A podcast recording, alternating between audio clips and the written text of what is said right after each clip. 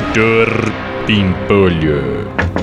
É, com licença, doutor Pimpolho. É o Adilson no telefone pro senhor. Vai se fuder.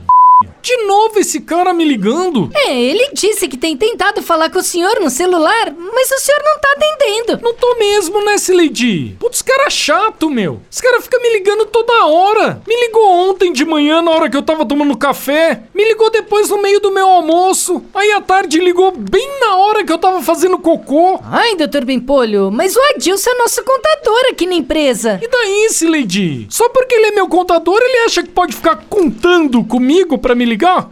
É. Meu, se quiser falar comigo, fala por e-mail. Pra que me ligar, meu? Eu não atendo nem minha mãe no telefone e vou atender o contador, meu. Nossa, doutor Bimpolho. Oh, meu. Deixa eu abrir meus e-mails. O quê? Eu caí na malha fina do IR? Mas se fuder, meu. Deixa eu ligar pro contador. Alô? Adilson? Mas se fuder.